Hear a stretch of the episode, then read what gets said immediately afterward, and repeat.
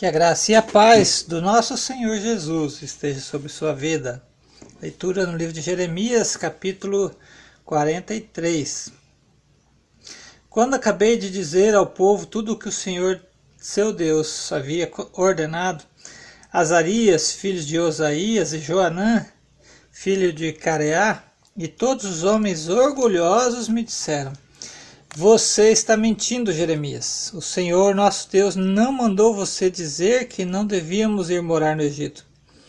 Baruque, filho de Nerias, é que está jogando você contra nós para nos entregar nas mãos dos babilônios, a fim de sermos mortos ou levados para a Babilônia.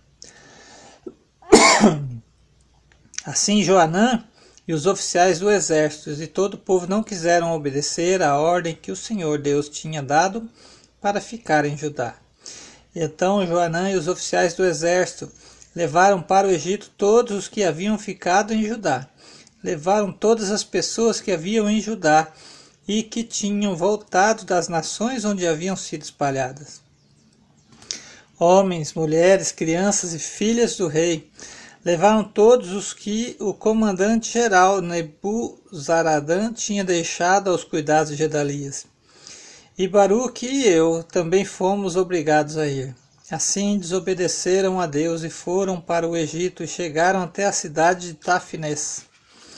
Em Tafne, Deus me disse: Jeremias, pegue algumas pedras grandes e enterre-as no barro que está no calçamento que fica em frente do palácio do governo, aqui na cidade, e deixe que alguns judeus vejam você fazer isso. Depois diga a eles o seguinte: Eu, Senhor Todo-Poderoso, o Deus de Israel, mandarei vir o meu servo Nabucodonosor, rei da Babilônia. Ele vai pôr o seu trono em cima dessas pedras que você enterrou e vai armar uma barraca real sobre elas. Nabucodonosor virá e derrotará o Egito. Os que tiverem de morrer de doença morrerão de doença e os que tiverem de cair prisioneiros serão levados como prisioneiros, e os que tiverem de morrer na guerra morrerão na guerra. Eu queimarei os templos dos deuses do Egito, farei com que o rei da Babilônia ponha fogo nesses deuses ou os leve embora. Assim como o pastor cata os piolhos das suas roupas para limpá-las, também o rei da Babilônia limpará a terra do Egito e sairá dali vitorioso.